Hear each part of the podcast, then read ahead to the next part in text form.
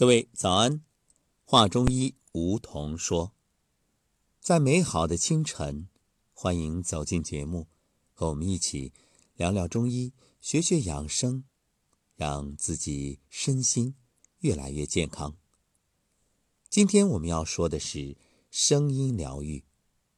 说到声音疗愈啊，其实这世间所有一切都是能量，以不同的形式呈现出来。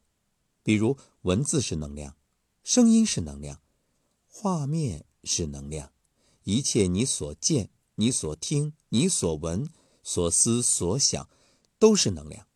只是这能量里面有积极的。有消极的，那么我们要做到的就是学会如何去甄别，并且多一点积极能量，尽量去避免那些消极能量。也许有人会说啊，那这个避无可避啊，确实总是充斥着周围各种负面的信息，会让你觉得不胜其烦。也有人会讲，那你如果只是单纯的去逃避。这是不是不够勇敢，不能面对呢？对于这个问题，我想说的是，我们不需要去有意识的吸引这种负面信息，但是我们应该学会如何去抵御。正所谓邪不侵正，其实归根结底都是中医所讲，正气存内，邪不可干。因此，你没有必要主动去找负能量或者说消极的那些能量。来进行一种所谓的免疫，你只需要不断的提升自己的正气、正能量就可以了。你说，图书、电影、电视、游戏，所有这些它都是能量。归根结底，这能量就是一种频率，你只需要看看这个频率的高低，低频吸引低频，高频也就吸引高频，这就是同频共振。所以我们会用三档节目的时间啊，来给大家说一说声音疗愈。正所谓百病皆生于气，也就是情绪可治病。这一点啊，我们在前面的节目里已经说过。那么，同样百病呢，也可以止于音，就是说用声音就可以帮助大家去解决这些心理的结。心结打开了，那身体上的淤堵也就随之消散，所以退病还原。有没有发现，如果你今天听了一首好听的音乐，内心觉得特别愉悦，比如清晨，当你听了昂扬的，会发现哎很振奋。为什么呢？因为这清晨一天如四季的话，它是对应着春天，是生发的。生发春天对应的木，所以你这个时候啊，它自然的就需要一种昂扬的、积极的、向上的，因为春生。等到了上午呢，那对应夏天夏长，这中午对应的长夏，对应脾土，那它在于一种养护。然后下午又对应着秋，也就是收，对应的是金。晚上呢，对应冬天，对应藏，也是对应水。所以，什么曲子在什么时间听，在什么季节听，它也有特殊的讲究。所以啊，我们说一曲终了，病退人安，这绝不是痴心妄想。已故的小说大家金庸先生在《笑傲江湖》当中啊。曾经有这样的描述：令狐冲受了内伤，任盈盈呢为他抚琴疗。这曲子啊，在书中有这样的描写：柔和之至，宛如一人轻轻叹息，又似是朝露暗润花瓣，晓风低拂柳梢。一曲罢，令狐冲顿觉舒爽，五脏六腑都服帖了。宛如一股清泉在身上缓缓流过，又缓缓注入四肢百骸。音乐当真能有如此神奇功效吗？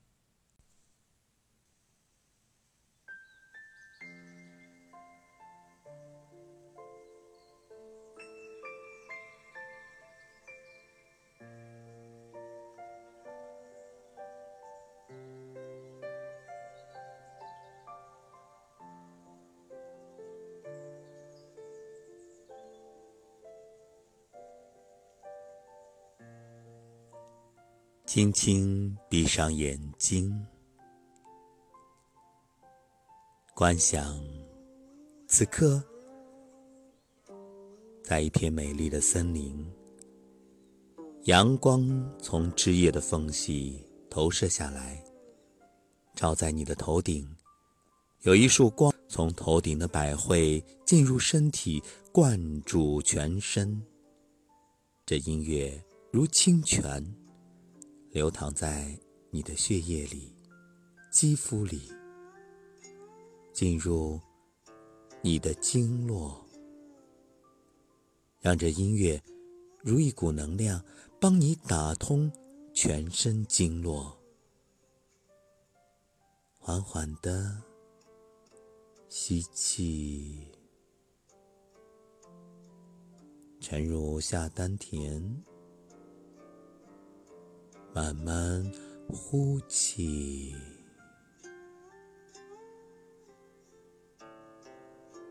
再一次吸气，沉入下丹田，慢慢呼气，再来一次。吸气，沉入下丹田，慢慢呼气，微微抬起头，阳光照在脸上，无比的温暖。舒适，内心充满愉悦。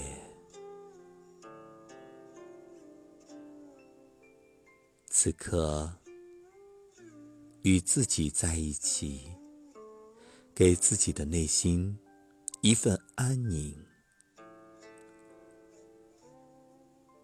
生命就是一段幸福的旅程。把所有背负的都放下。是的，你无需带着太多的行李，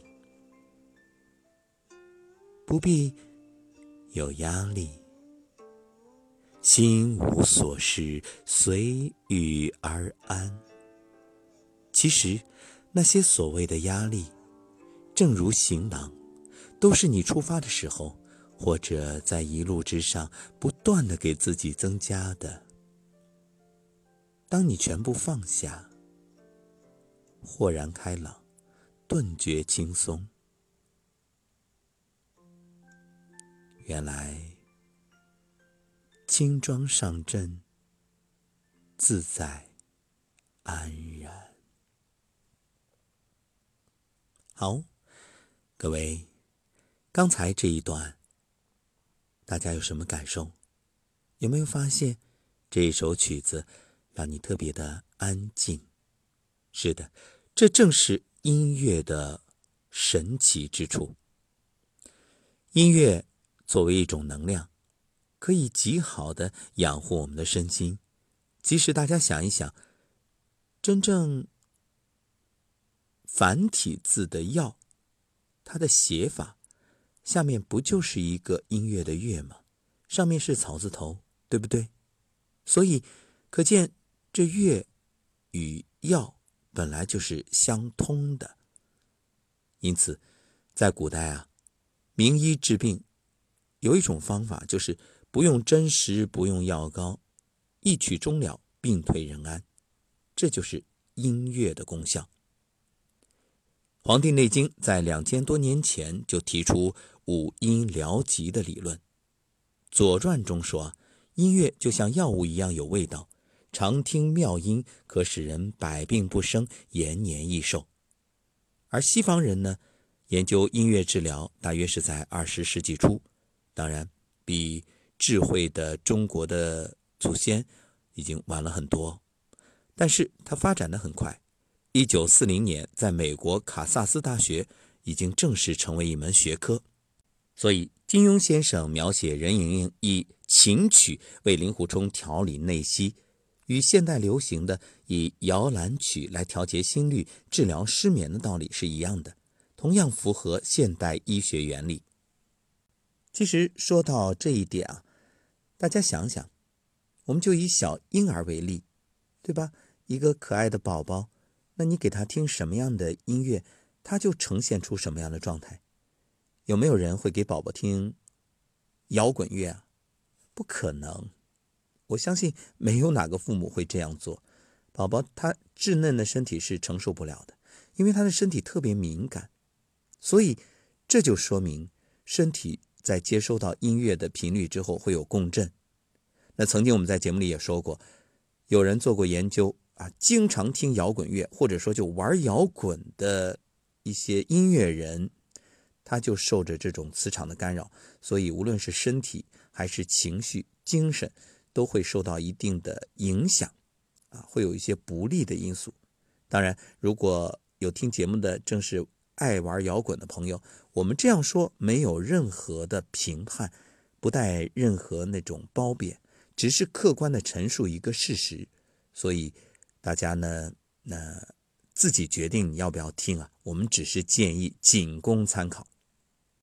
翻开历史文献，从战国到清代，记载了大量有关音乐的论述和临床实践。可以说啊，音乐疗法在中国那是有着深厚的根基，而中国呢，也是音乐疗法最古老的发源地之一。《吕氏春秋·释音》当中记载：“故乐之物在于核心，核心在于形式。”在王安石的一本著作中也有记载：“礼者，天下之中经；乐者，天下之中和。礼乐者，先王所以养人之神，正人气而归正性也。”说明古人把乐看得和礼。同样重要。中国古代贵族宫廷配备乐队歌者，不单单是为了娱乐，还有一项重要作用，就是以音乐舒神静性，以养身心。所以从这个角度来说，我们有些也是一种错怪，因为在很多影视剧的描写当中，我们一想到古代的君王，啊，那就是饮酒作乐，好像。有这个歌者、舞者，所谓的歌舞升平，实际上这是有着一种疗愈的作用的。当然了，凡事有度，过犹不及。这音乐你用好了，它就是治病的良药；你用不好呢，或者你是那一种低频率的音乐，那自然对身心啊也是一种影响、伤害，或者说它是一种麻醉。以音乐来调养身心，在我国有着悠久的历史和传统。刚才我们也说了，汉字这乐、药、疗是同源的，说明啊，早在文字产生初期，我国先人就已经认识到了音乐与药物治疗之间的关系。在中国传统学术看来，音乐的高低、强弱、迟速、收放。人心之七情鼓动，脏腑气机之升降转输，经络气血的输布流注，归根结底，都是一种活动和表达。哪一种呢？气。对呀，你看，既然百病皆生于气，那我们只要把气调好了，他身体不就自然健康了吗？对呀。所以音乐它就是在调你的气。想想看，我们为什么会听音乐有情绪，有不同的情绪，随着不同音乐的状态，而且在人不同情绪的状态下，你听同样一首音乐也会有不同的感触。你看，人们都喜欢听老歌，对吧？喜欢听自己那个时代的老歌。曾经我记得小时候。我在听到一些音乐的时候，当然我也很喜欢那些老歌，因为从小爸爸妈妈就给我听，所以虽然长大了，呃，在听好像那不是自己这个时代的，但是因为从小就听，它一样有记忆，一样会有美好的情感，因为音乐它就像一个载体，它会把你当时的那种情绪啊、那种感受啊，都作为一种记忆，哎，镌刻在里面。所以，我们说喜欢听自己曾经的那些时代的老歌啊，其实就是一种怀旧的情绪，就是一种对美好的梳理。正所谓韶华易逝，青春难留。青春留不住，但是可以留住内心对青春的那种美好记忆。因此，听到熟悉的旋律，自然就生出那种美好的情感。当然了，也可能是伤感啊，这个取决于你对这首音乐的记忆，还取决于这首音乐它本身的这种频率。所以，可以这样理解。音乐就是最好的疗养师，翩翩而来的乐符可以深入人心。在中医心理学中，音乐可以感染、调理情绪，从而影响身体。在聆听中啊，让曲调、情志、脏器，哎，这里说的脏器，不是我们平时所讲的这个脏的器官的这个气，而是气息、气脉，对。就是这个气血的气，这样呢就可以达到一种共鸣互动，让血脉得以进行动荡，然后通畅精神和心脉。其实想想，我们中医的十二义：呼吸、导引、注油、按窍、真实、灸药，呼吸放在第一位，它不就是调气吗？所以养生养什么？下是养身。中是养气，上是养心，而音乐它是既养气又养心，从而达到养生的目的。《左传》中说，音乐像药物一样有味道，可以使人百病不生，健康长寿。当然，这里有一个前提，就是你要选择合适的音乐。因此，古人说：“用乐如用药。”音乐可以舒体悦心，流通气血，宣导经络，与药物治疗一样，对人体有调治的功能。音乐它也有归经、升降浮沉、寒热温凉，所以它具有中草药的各种特性。而且音乐也需要炮制。你看，现在我们说音乐的制作人，所以同样的乐曲，你可以用不同的配器、节奏。力度、和声彼此配伍，这就像中药处方中君臣佐使一样的道理。早在《礼记·乐记》中，已经明确提出了反情、比类两种音乐调制身心的方法。换句话说，对五志过急而导致的内伤，就是这种情绪过度引发的身体内在的伤害，就可以依据。以情胜情的原理，利用情调相反的音乐克制或者纠正情绪的偏盛，让情绪兴奋者去听平和忧伤的乐曲，也是一种常用的方法。同样，也能依据疏导的原理，利用健康的同向情调的音乐，帮助偏盛情绪的宣泄，帮听者去宣泄过多的不良情绪。比如，如泣如诉的乐曲可以带走悲伤。快节奏的音乐可以发泄过度兴奋的情绪。